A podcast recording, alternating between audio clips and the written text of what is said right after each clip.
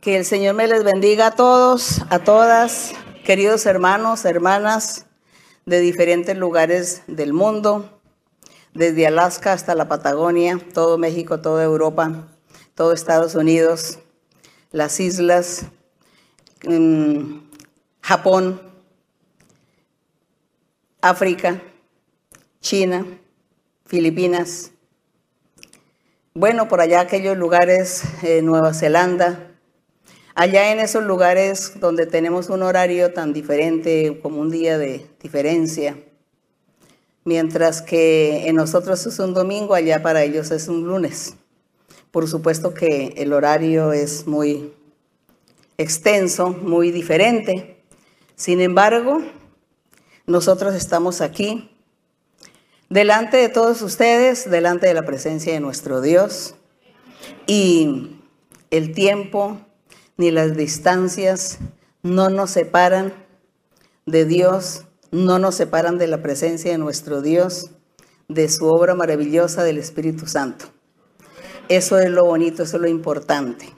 Yo sé que todos los hermanos en diferentes lugares del mundo ven la enseñanza, en África la ven también, aunque allá no tengan internet así en directo, pero ellos lo van a ver en diferido. Y así muchas islas y muchos lugares, la isla Mauricio, un saludo también para mis queridos hermanos allá en Isla Mauricio que viven tan lejos, tan lejos. Bueno, y que le pido al Señor que algún día me permita ir a hacerle la visita por allá a los hermanos.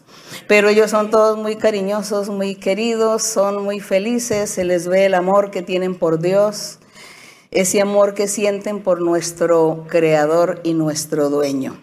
Así que ustedes pueden sentarse, ubicarse en sus lugares, cada uno donde esté. Un saludo con mucho cariño también para las personas que por primera vez están con nosotros, personas recientes también que se adhieren pues a la, a la, enseñanza. Un saludo para todos, para todos ustedes. Y como les digo, el horario no importa, no interesa las distancias, lo importante es oír la enseñanza, lo importante es abrir la Biblia y meditar en la palabra de nuestro Dios, porque la palabra de, nuestro Dios nunca pasa de moda y nosotros siempre aquí, aunque estemos leyendo lo mismo todas las veces, pues todas las veces estará allí el Espíritu Santo para vivificar, para enseñarnos y para darnos eh, cosas nuevas, doctrina, comportamientos nuevos en nuestra vida cotidiana, en nuestra vida diaria. Así que yo le doy gracias al Señor por su manifestación, le doy gracias a nuestro Dios por el respaldo y por esta obra maravillosa que el Señor ha estado respaldando desde hace más de 50 años. Así como Él lo prometió, lo ha cumplido. Por eso creemos en Él. Creemos que Dios existe y creemos que Él tiene un plan maravilloso para todos nosotros nos quiere salvar, quiere darnos la vida eterna. Gracias a nuestro Dios, la honra sea para Él.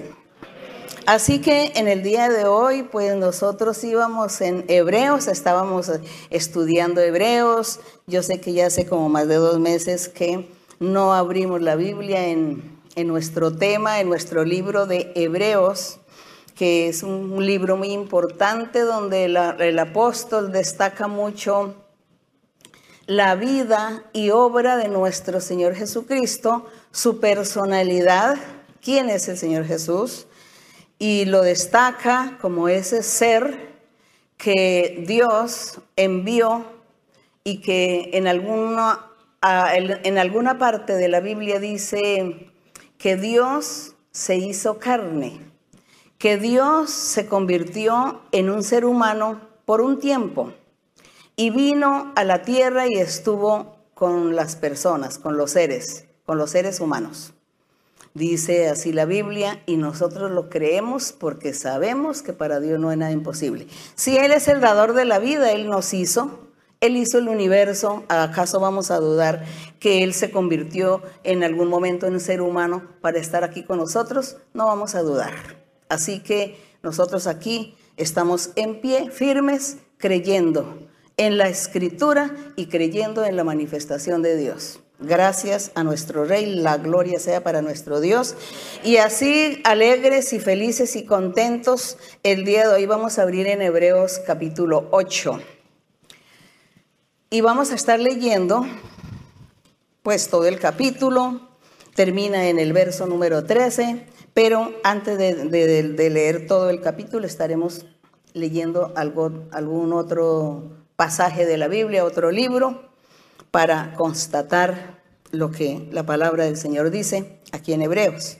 Y dice aquí eh, en el capítulo 8, resaltando que nuestro Señor Jesucristo, como mediador de un nuevo pacto, mediador, dice, el que está mediando ese nuevo pacto. Porque hubo un pacto, antiguamente hubo un pacto, que Dios hizo ese pacto con Moisés en el monte Sinaí, cuando Moisés salió de Egipto con el pueblo y dice que llegaron al Mar Rojo, allí el mar se abrió y todos pasaron en seco y luego también venían los enemigos detrás que eran los egipcios, el rey, toda su caballería persiguiendo a Moisés y al pueblo que había salido de Egipto después de haber estado 430 años esclavos allí en Egipto. Así es como Dios se manifiesta y Dios hace ese milagro. Y ellos cruzan ese pedazo del mar, esa parte del mar, en seco, y ninguno perece. Pero dice que cuando iba el rey con los egipcios y con su ejército detrás del pueblo de, Israel, de Moisés y su pueblo y el pueblo. Entonces dice que el, el mar volvió a juntarse y entonces todos perecieron ahogados.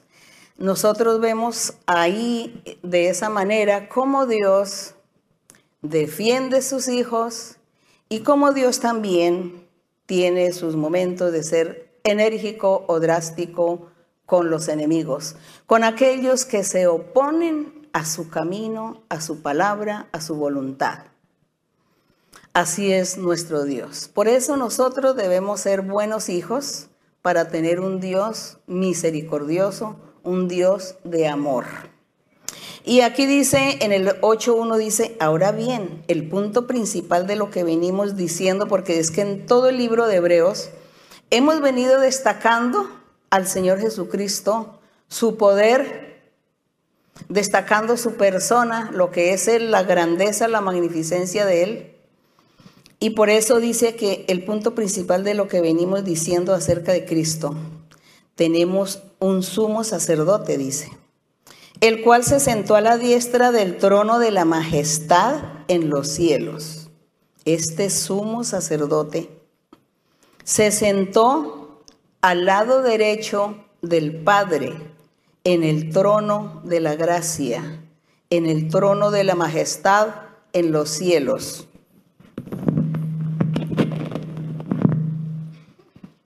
Ministro, pero antes vamos aquí a leer una promesa en el Salmo 110.1. Pasamos un momentico aquí a Salmo 110.1 donde el Señor le hace una, nuestro Padre Celestial, le hace una promesa al Salvador, al Mesías, al enviado,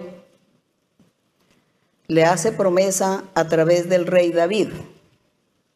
Aquí en el Salmo 110 del verso 1 al 4 dice, Jehová dijo a mi Señor, esto es un testimonio o una visión que el rey David estaba experimentando en esos momentos y el rey David veía que el Padre Celestial le estaba hablando a su Señor el Rey, nuestro Señor Jesucristo, naturalmente.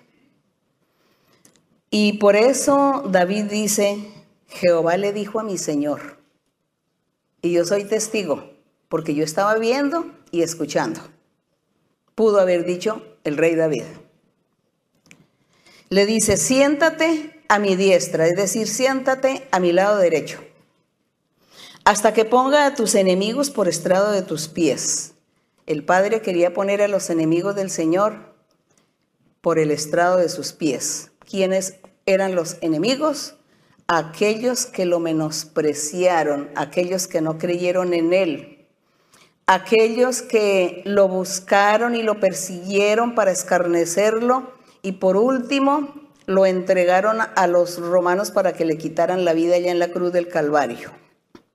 Todos ellos que no quisieron creer en Dios, habiéndose llamado pueblo antes, el pueblo de Dios, habiéndose llamado que el pueblo santo, que la tierra santa, y sin embargo cuando el Señor se manifiesta nadie cree y lo rechazan, lo escarnecen, lo persiguen y le dan muerte.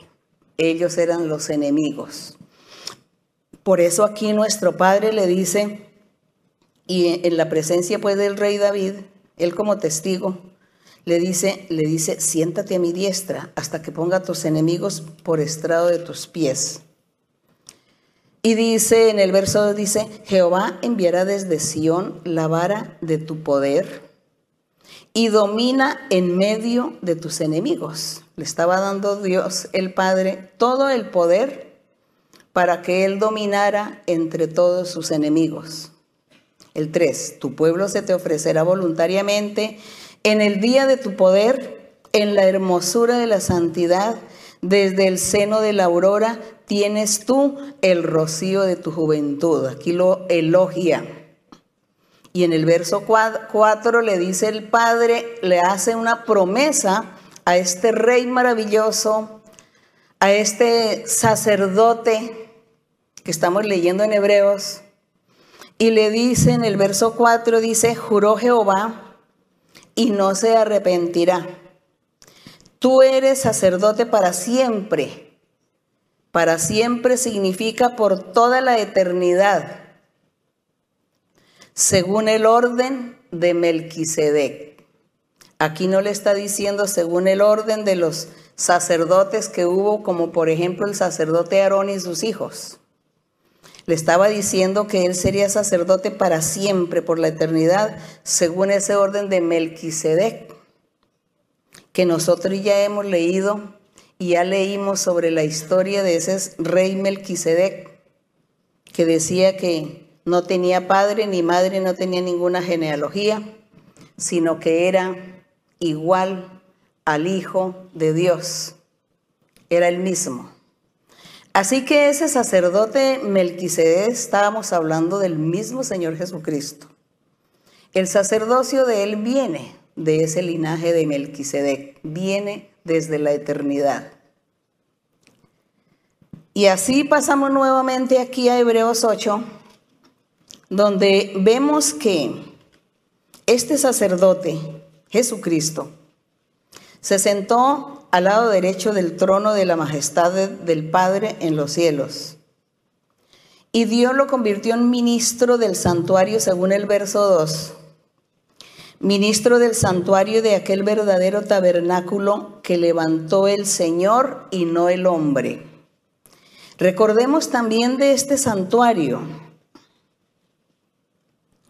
De este santuario dicen un tabernáculo que Dios le ordenó a Moisés que erigiera para que allí en ese tabernáculo todo el pueblo viniera a adorar, a alabar, a glorificar el nombre del Señor.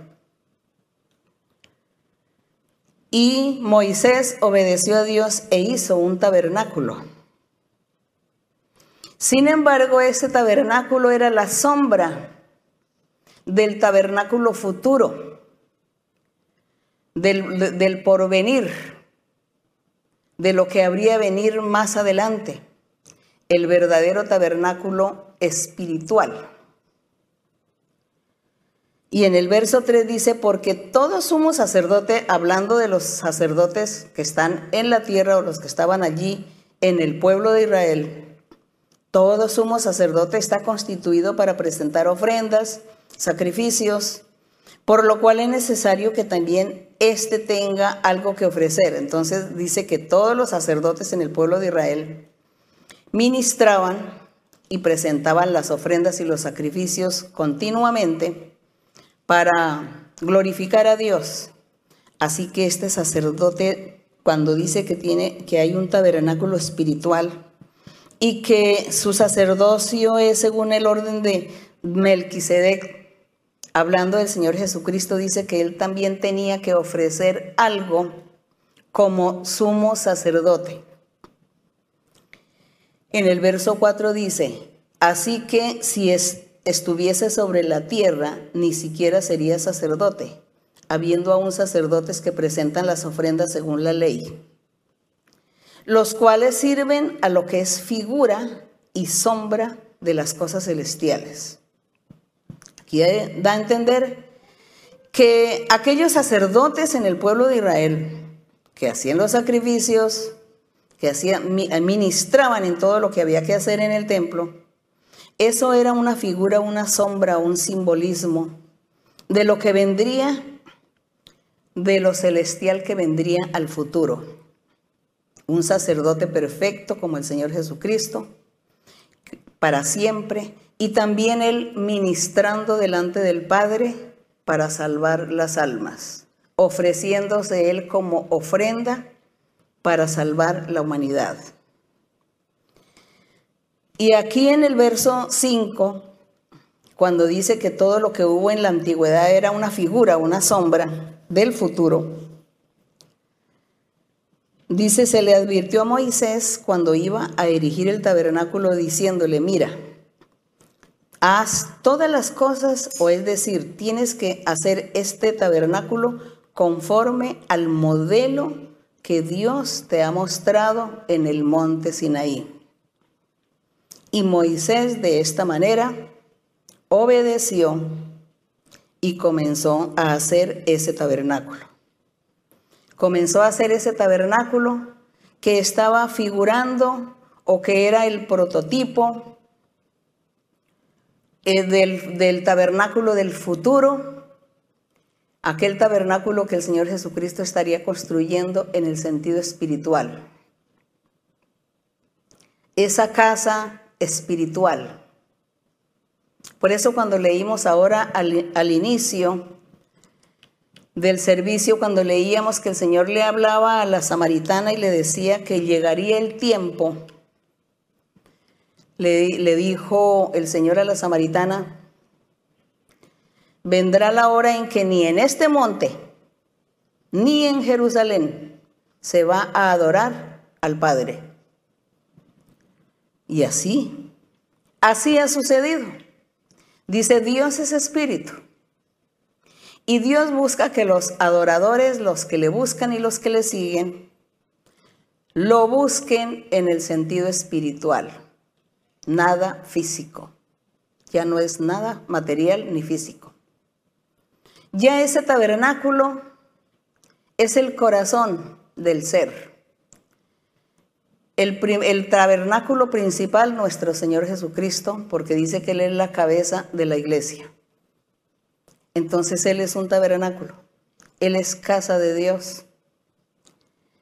Y sus seguidores, que es el cuerpo de Cristo, pues todos también tienen un corazón. Y ese corazón es el templo, es el tabernáculo. Entonces se cumple lo que el Señor Jesucristo le dijo a la samaritana, que llegaría el tiempo en que ya a Dios no se le buscaría en un lugar físico específico, sino que Él es espíritu y Él busca a sus adoradores que le busquen en espíritu y en verdad, de corazón sincero, haciendo buenas obras, haciendo el bien comportándose en la mejor forma en la vida, no solamente en su vida misma, en su, en su vida de familia, sino también en la sociedad, en la comunidad, en medio de la gente, haciendo el bien.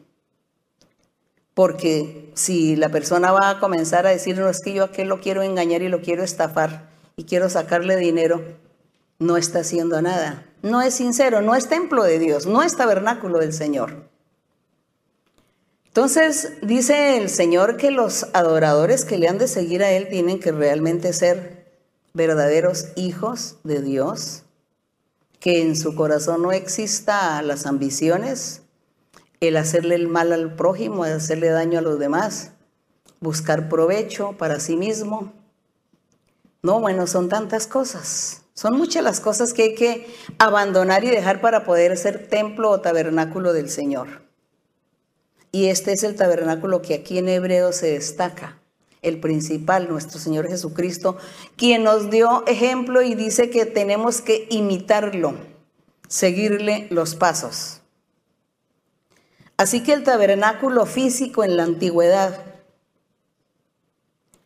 Dice que, en la antigüedad cuando Moisés hizo ese tabernáculo, dice que estaba compuesto por, había dentro del tabernáculo había unas lámparas y eh, estaba el aceite para las lámparas, estaban las vestiduras de los sacerdotes, estaba el arca del testimonio, la mesa para el pan de la proposición, estaba el candelero de oro, el altar de bronce, el atrio, todo eran implementos que había dentro de ese tabernáculo. Y cada elemento tenía un significado. Cada elemento era un simbolismo al futuro. El candelero de oro, por ejemplo, nos recordemos cuando el Señor Jesús le enseñaba a sus apóstoles y a, la gente que lo escuchaba, le decían, ustedes tienen que ser una luz que está en un candelabro y que está por lo alto para alumbrar. Así, así es que tienen que ser ustedes, su testimonio, como una luz que alumbra, que alumbra en las tinieblas. El altar de bronce, donde se realizaban los sacrificios, había que sacrificar animales para alabar y glorificar a Dios. Entonces, ¿qué significaba eso, por ejemplo, el día de hoy? Ese altar de bronce, nosotros mismos. Nosotros mismos tenemos que sacrificar nuestra carne, abstenernos de tantas cosas que nos producen placer, pero que no conviene a nuestra vida espiritual porque ofendemos a Dios. Y como no conviene, entonces, por más que me produzca placer, no lo hago me sacrifico, sacrifico mi carne para agradar a Dios. Ahí está el altar de los sacrificios. Había que hacer sacrificios para agradar a Dios. Las vestiduras, cuando el Señor nos dice, ustedes tienen que vestirse con una armadura, tener fe, tener la doctrina, tener la seguridad, la convicción, andar en santidad vestirse, ser firmes en el camino del Señor, no desanimarse, no desmayar. El aceite para las lámparas, por ejemplo, el aceite, la unción del Espíritu Santo. El Señor nos dice, tenemos que buscar los dones espirituales, buscar primero el bautismo con el Espíritu Santo, porque ese era el aceite de las lámparas en ese tiempo allá en ese tabernáculo. Todo tiene un simbolismo, todo tiene un prototipo al, futuro. Todo era una figura, una sombra para el futuro. Por eso nosotros hoy estamos gozando un poquito de todos aquellos elementos que estaban en el tabernáculo que hizo Moisés. Pero el Señor quiere que nosotros hoy habitemos y estemos en ese tabernáculo espiritual, que sigamos al Señor él como la cabeza principal. Y ya le seguimos. Entonces nosotros vamos a hacer un tabernáculo para nuestro Dios, para que Él habite en nuestros corazones. Eso es lo hermoso. Entonces aquí, eh, en el verso número 6 que dice, pero ahora tanto mejor ministerio, ¿no? Porque este, esto del tabernáculo, del sumo sacerdote, nuestro Señor Jesucristo, es un ministerio, un trabajo, una función que el Señor Jesús hace, está haciendo, que antiguamente lo hacían los sacerdotes y ahora es el Señor y sus seguidores también. Los seguidores del Señor Jesucristo también tienen que seguir este ministerio, este trabajo.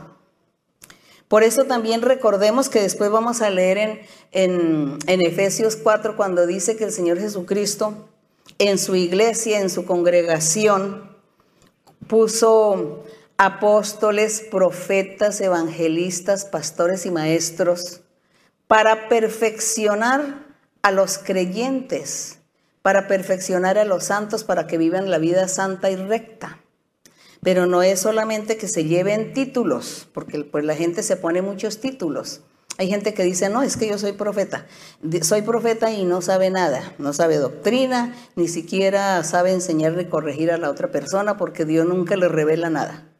El que es profeta, Dios le tiene que revelar muchos secretos al profeta tiene que revelarle la vida de la otra persona para que le haga un llamado de atención, para que lo enseñe, lo corrija, lo conduzca por el buen camino. Eso es lo que hace el profeta. Pero tiene, dice soy profeta y no hace nada, ni tiene nada de Dios, ni poder de Dios. Eso no es profeta. Entonces nosotros sí exigimos, nosotros hoy que hemos comprendido esta palabra del Señor, y comprendemos cuando el Señor nos hace esas promesas maravillosas que dice que en su iglesia pone profetas que sean de verdad, evangelistas, pero de verdad. Que si tiene el don de la profecía, pues que se vea que está profetizando, que está Dios hablando y usándolo para hablar lo oculto del corazón. Que si tiene el don de discernimiento, pues también que lo use para guiar y orientar a la persona y enseñarla, para que ande por el camino recto pero entonces hay personas que dicen, no, no, no, es que yo soy profeta y yo tengo un rango más alto que el suyo y usted no me puede ni mirar ni tocar porque yo tengo un, un alto rango. ¿Eso qué es? Eso es orgullo, vanidad. Eso no es ser profeta, porque el profeta, el que tiene de Dios, entre más tiene de Dios, es más humilde y más sencillo.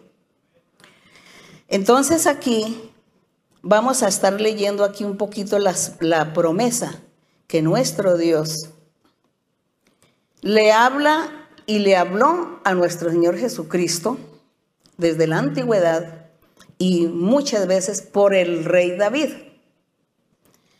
Pero también le habló, habló por los otros profetas, Jeremías, Isaías, Ezequiel. Y aquí vamos a mirar en Jeremías 31, hablando de ese pacto, porque aquí estamos hablando de un tabernáculo y estamos hablando también de un nuevo pacto y de este sumo sacerdote.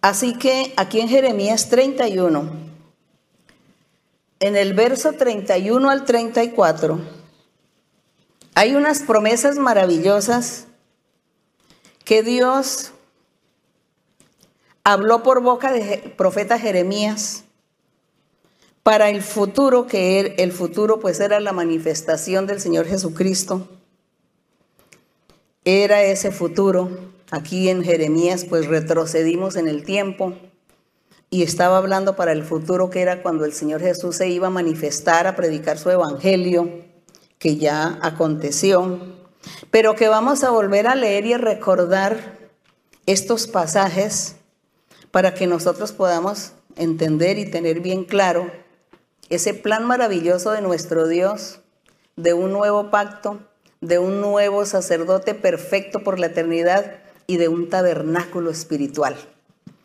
Y dice aquí en el verso, en, el, en Jeremías 31, verso 31, 31, dice, he aquí, vienen días al futuro, dice Jehová, en los cuales haré nuevo pacto con la casa de Israel y con la casa de Judá. Decía el Señor Vienen días. Haré nuevo pacto. ¿Cuál fue el primero? Acuérdense. En el monte Sinaí con Moisés, las tablas de la ley. Y aquí el nuevo pacto. ¿Con quién lo hará? Con el sumo sacerdote Melquisedec, con ese tabernáculo espiritual, con ese ministro, con ese sumo sacerdote llamado el Señor Jesucristo. Con él sería el nuevo pacto. Y dice, no como el pacto que hice con sus padres. En el verso 32 dice el Señor que al futuro estaría haciendo ese nuevo pacto. Pero no como el que hizo con sus padres allá cuando salieron de Egipto, es decir, en el monte Sinaí cuando Moisés, no. No como el pacto que hice con sus padres el día que tomé su mano para sacarlo de la tierra de Egipto porque ellos invalidaron mi pacto, aunque fui yo un marido para ellos, dice Jehová. Pero este es el pacto que yo voy a hacer con la casa de Israel. Después de aquellos días, dice el Señor, daré mi ley, mi ley. Recuerden que el Señor le dio a Moisés las tablas de la ley. Y sin embargo, pues esas tablas de la ley fueron escritas, todo fue físico, material, el pueblo no cumplió. Pero el Señor dice que iba nuevamente a hacer un nuevo pacto con el Señor y le iba a dar nueva ley. Daré mi ley en su mente y la escribiré en su corazón. Ya no iba esta ley a estar escrita en tablas de piedra, sino en la mente y el corazón, que prácticamente es lo mismo. La mente es la mentalidad, la conceptualización que nosotros tenemos de nosotros mismos, de la vida, de los seres y de todo, de todos los conceptos que tenemos del ser. Eso se llama la mente. La conceptualización de lo que sabemos, conocemos y hasta el día de hoy hemos aprendido que somos. Y eso está en el corazón esa, esa conceptualidad, ese concepto que nosotros tenemos de la vida, de todas las cosas, de todo, pues lo tenemos en el corazón. Es increíble, no en la memoria, sino en el corazón, porque la memoria es algo diferente. La mente y el corazón es como igual, los dos son igual. ¿Qué conoces tú de la vida? ¿Qué sabes de la vida? Vemos los niños crecer y ellos van tomando, formándose una conceptualización de todo y van aprendiendo. Y cuando llegan a adultos, cada uno toma sus propios caminos. Cada uno se enfoca en un concepto. Pero todo eso está allí, en el corazón. Entonces dice el Señor, dice que esa ley la iba a colocar el Señor en la mente y corazón, en nuestra conceptualización de todo lo que es creer, confiar o acercarse a Dios o qué es lo que vamos a hacer un día después de la muerte. Ya tenemos muchos conceptos después de la muerte, hemos leído mucho, sabemos mucho. Y la escribiré en su corazón, dice el Señor, y yo seré a ellos por Dios y ellos, los creyentes, los seguidores, me serán por pueblo, gloria a nuestro Dios. Vemos aquí un pueblo nuevo. Ya no vemos el pueblo antiguo. Vemos un pueblo nuevo que Dios levantaría. Y lo levantó, lo está levantando. ¿Desde cuándo? Desde hace más de dos mil años, que fue cuando el Señor Jesús apareció, vino a predicar su evangelio. Entonces desde ahí está formando su pueblo nuevo y desde ahí el Señor está en la mente y en el corazón de los creyentes, de los seguidores, dándoles la nueva ley, esta ley, ese nuevo pacto. Y dice en el 34, y no enseñará más ninguno a su prójimo ni ninguno a su hermano le va a enseñar diciéndole, conoce a Dios. Porque todos me conocerán, claro que sí, todos me conocerán a través de la obra del Espíritu Santo. Nosotros conocemos al Señor a través de los dones espirituales, la profecía. Si usted habla con un niño, seguro a los niños ya les han dado profecía y entonces los niños dicen, sí, Dios me habló y Dios habla en la iglesia. Y entonces a Dios hay que adorarlo y a Dios hay que seguirlo.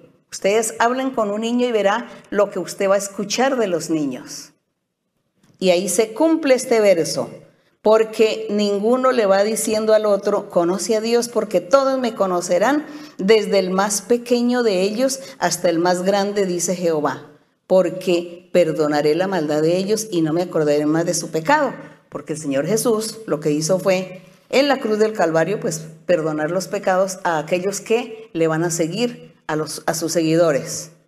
Gloria a nuestro Dios. Gracias a nuestro Padre por esa obra tan maravillosa que está haciendo nuestro Dios en nuestras vidas.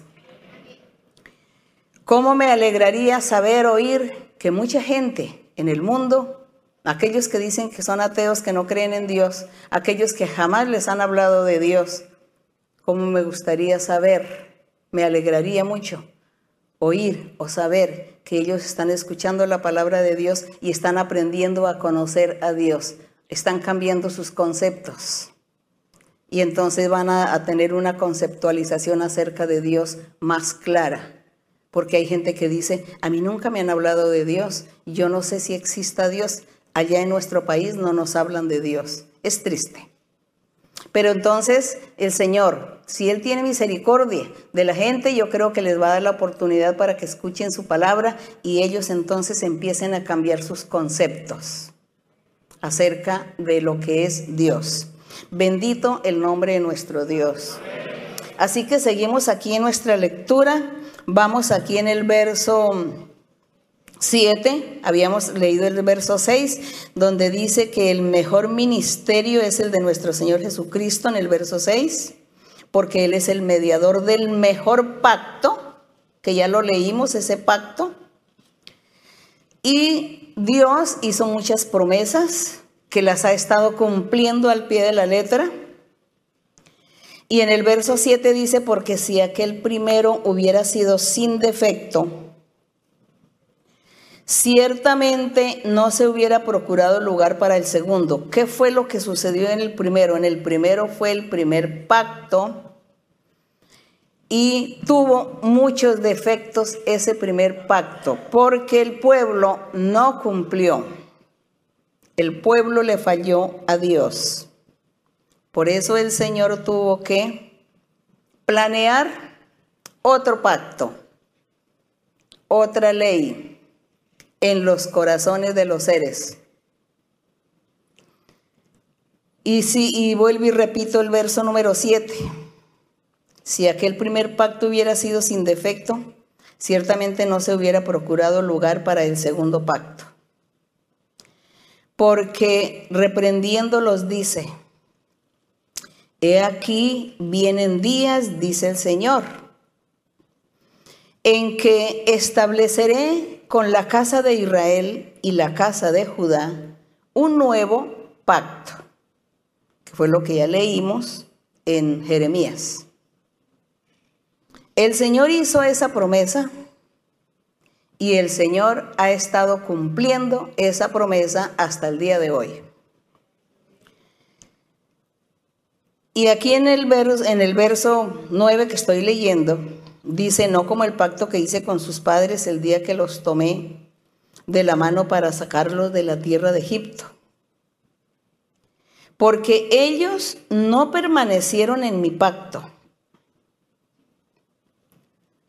Y yo me desentendí de ellos, dice el Señor.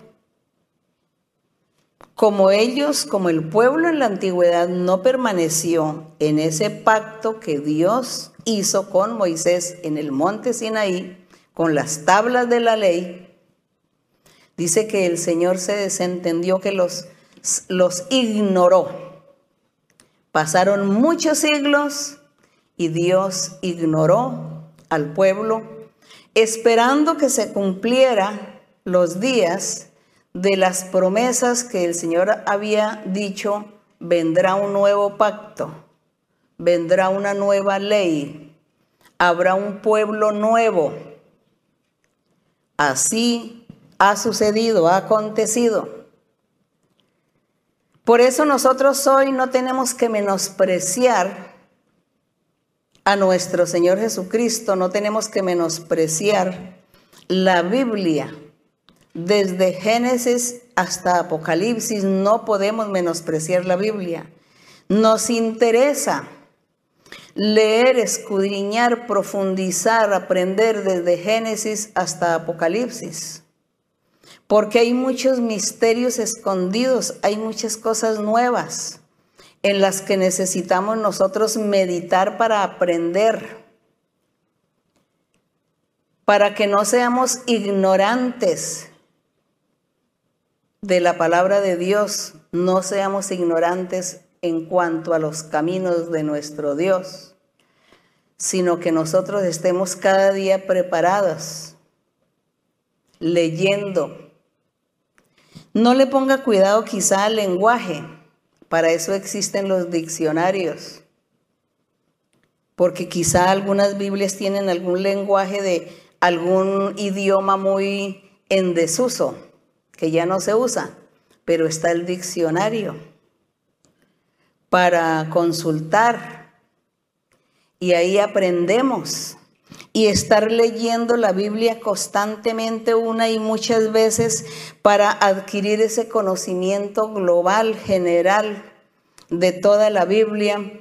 Y a esto, esto es lo que a Dios le agrada que nosotros hagamos. Y allí es donde Dios entra a revelarnos, a enseñarnos nosotros también comenzamos a cambiar nuestra vida espiritual, cambia, nosotros nos empezamos a transformar. Comienza el Espíritu de Dios a actuar en nuestras vidas, en nuestro corazón, en nuestros pensamientos, en nuestra mentalidad. El Espíritu Santo comienza hacer milagros en nosotros y nos ayuda. Nos da paz, que es lo hermoso, la paz. Nos da paz, nos da la tranquilidad, nos da la confianza. Nosotros podemos tener muchos problemas, dificultades en el momento, muchas tribulaciones en la vida, pero tenemos a alguien en quien confiar y a quien depositarle las cargas, los sufrimientos, la tristeza, a quien acudir a nuestro Dios, al Señor Jesucristo, el Rey, el Salvador, el Pastor Divino. Ese sumo sacerdote lo tenemos a Él ahí muy cerca de nosotros, para que nosotros en cualquier momento clamemos, lo invoquemos y Él nos ayudará. Y entonces cuando nosotros leamos los salmos, por ejemplo, leer los salmos es algo maravilloso porque aprendemos a buscar a Dios, aprendemos a orar, a alabar a Dios, aprendemos a, decirle a Dios muchas palabras y el Señor nos hace ahí tantas promesas, como cuando el Señor en, en algún salmo dice, invócame en el día de la angustia, te oiré y tú me honrarás. Gloria a Dios. Eso no es una mentira. Él no nos está engañando. Él no nos está engañando porque Él es el ministro, el sumo sacerdote. Él es ese tabernáculo espiritual. Y nosotros tenemos que estar ahí con Él, confiando. Confiando, también hay otro pasaje en Salmo cuando dice, y los que confían en Jehová son comparados con el monte, con un monte que no se mueve, sino que permanece para siempre. Es que ni siquiera los terremotos lo acaban. Nada. El monte sigue ahí en pie. Entonces el Señor quiere que nosotros estemos disfrutando de estas maravillas, la presencia de nuestro Dios. Queremos ser ese tabernáculo. Queremos estar habitando en el tabernáculo del Señor. Queremos eh, ser ministrados también por ese gran ministro, por ese sumo sacerdote que ministra continuamente. Y nosotros queremos estar ahí al lado de Él, ayudándole también y alabando su nombre, confiando en Él. Así que en, esta, en estos versos que siguen aquí, está el Señor recordando, está el apóstol lo que Dios prometió, que lo prometió y lo está cumpliendo desde hace más de dos mil años hasta ahora. Y dice aquí, en el verso 10. Dice en el verso 9 que el Señor se desentendió de ellos por causa de la desobediencia, pero en el 10 dice, por lo cual este es el pacto que haré con la casa de Israel después de aquellos días, dice el Señor. Pondré mis leyes en la mente de ellos y sobre su corazón las escribiré. Es lo mismo. Poner las leyes en la mente o escribirlas en el corazón es lo mismo. No vayan a confundir mente con pensamientos, que es diferente.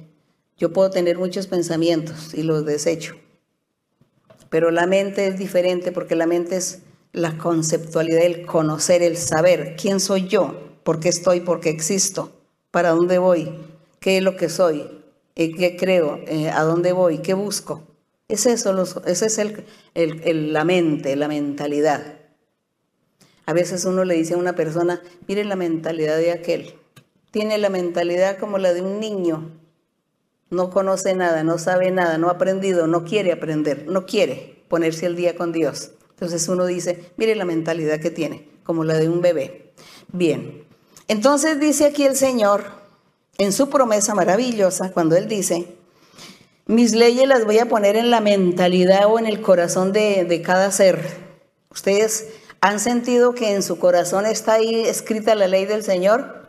Yo creo que sí, yo creo que sí, porque a nosotros a veces nos da felicidad, alegría, nos dan deseo de alabar, de cantarle al Señor, de gritar, de orar. Es eso, porque ahí, ahí está lo del Señor acá, en esa mentalidad, aquí en este corazón. Bueno, y dice, y seré a ellos por Dios, y ellos me serán a mí por pueblo.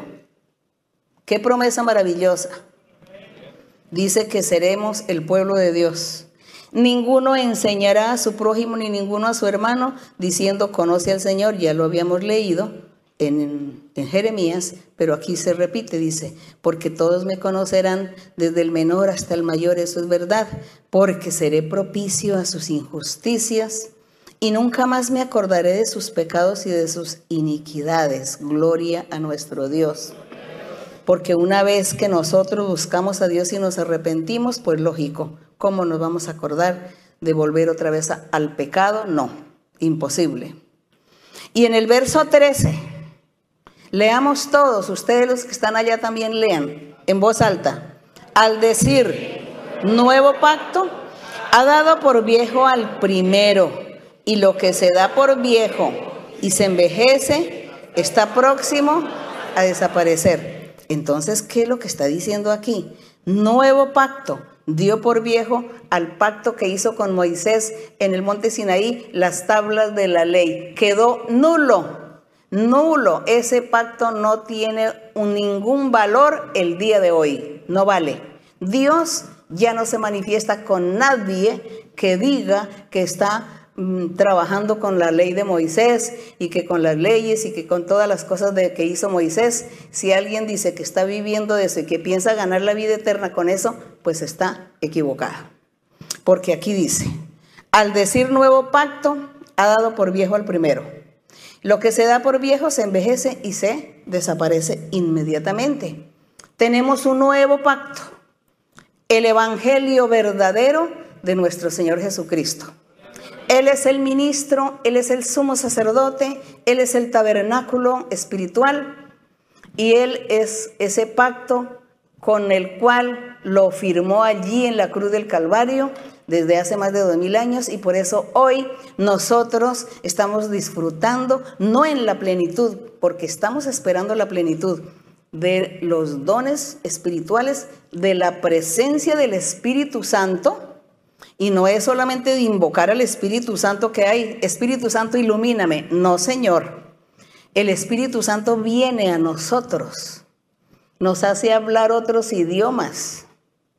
Él viene a nuestro ser, nos eh, enseña, nos corrige, nos da muchos dones, muchos dones, nos da la profecía, nos da visiones, sueños, discernimiento, poder para echar demonios, para echar brujerías nos da paz, nos da alegría y felicidad. Todo eso hace el Espíritu Santo en nuestra vida.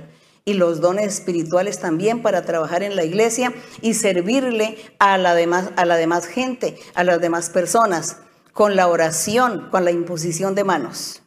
Así que yo los invito para que crean, crean y confíen en este pacto realizado por nuestro Señor Jesucristo en la cruz del Calvario. Esta es la nueva ley y que mi Dios los bendiga. Vamos a estar orando a nuestro Padre. Bendito Dios Todopoderoso, Padre Santo, Padre Celestial. Gracias Señor. Estamos delante de tu presencia para adorarte, para bendecirte, honrarte, glorificar tu nombre, para ensalzarte, mi Señor, para darte gracias por todas tus benevolencias por tu misericordia, por tu amor, por tu palabra, tus promesas. Gracias Señor, porque tú nos estás dando felicidad, alegría y mucha paz en nuestro ser. Gracias por esa paz. Gracias por todas aquellas promesas que día tras día se están cumpliendo en nosotros. Ayúdanos, Padre Santo, para que nosotros podamos ser voceros y podamos pregonar tu palabra santa en todo el mundo. Que todo el mundo escuche que tú existes, que tú eres un Dios real, un Dios vivo y de poder, un Dios de amor. Que todos aprendan y que te conozcan, mi Señor. Que todos te alaben porque tú eres digno. Gracias, mi Padre. Gracias, Señor. Ahora en este momento, Padre, también te pido en el nombre glorioso de Jesucristo, tu Hijo amado, te pido que extiendas tu mano poderosa sobre todas las personas que están enfermas. Hay muchas personas enfermas que están hospitalizados con diferentes enfermedades y los médicos, la ciencia ni siquiera conocen la enfermedad, ni siquiera pueden descubrir la enfermedad y la persona está sufriendo. Te pido, mi Señor, que tú extiendas tu mano sanadora y tú seas cortando estas ataduras, brujerías, hechicerías, maldiciones del diablo en todos estos hermanos y hermanas también que están enfermos, que están hospitalizados. Que tú los sanes, que tú los libertes, que reprenda la fiebre, que reprenda todo embolismo, que destruya toda obra maligna y que tú les des una oportunidad más en la vida, mi Señor, para que ellos te sigan, te trabajen y ministren delante de tu presencia. Padre Santo, mucha gente enferma en sus casas también, niños, ancianos de todas las edades. Extiende tu mano, Señor. Ten misericordia. Tú eres el médico divino. Tú eres el dador de la vida. Nos diste la vida. Nos formaste, nos creaste. Estamos delante de ti, mi Señor. Somos tus hijos. Padre, ten misericordia en el nombre glorioso de Cristo Jesús. Gracias, Señor. La honra y la gloria y la alabanza sean para ti desde ahora y para siempre. Amén. Gloria al Todopoderoso. Toma por favor mi mano, Señor. Contigo quiero ir. Con sangre aquí pagaste por mí. Te quiero hoy servir. Anhelo poder lo malo vencer y en